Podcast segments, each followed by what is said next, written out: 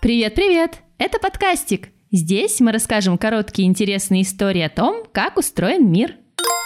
И это выпуск «Золотые поиски».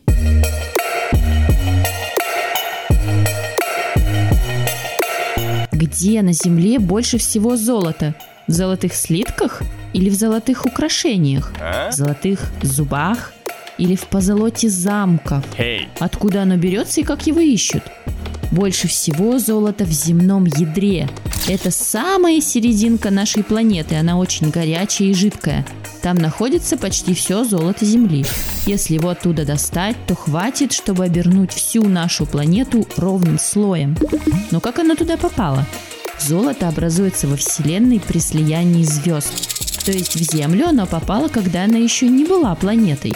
Тяжелые элементы, в том числе и золото, как раз образовали земное ядро. Но это одна из версий. Согласно другой, золото занесли на Землю метеориты из космоса, и оно распределилось по земной коре. Сейчас золото есть всюду – в земле, воде и даже в организме человека и животных. Золото для слитков, украшений и других нужд добывают несколькими способами. Промывают речной песок или копают шахты – в реке золото оказывается потому, что она смывает его вместе с другими песчинками и камнями из почвы и с гор. При промывке тяжелый золотой песок и самородки – это скопление золота в виде камней – вместе с обычным песком промываются струями воды. Обычный песок смывается, а тяжелый золотой остается на специальных ковриках.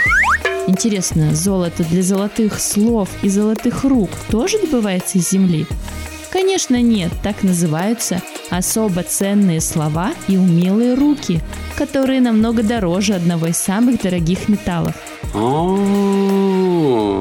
Среди наших слушателей есть человек по имени Артем и по фамилии Михайлов. Артем, редакция подкастика и твоя мама передают тебе привет. Ты супер! Очень круто, что ты нас слушаешь.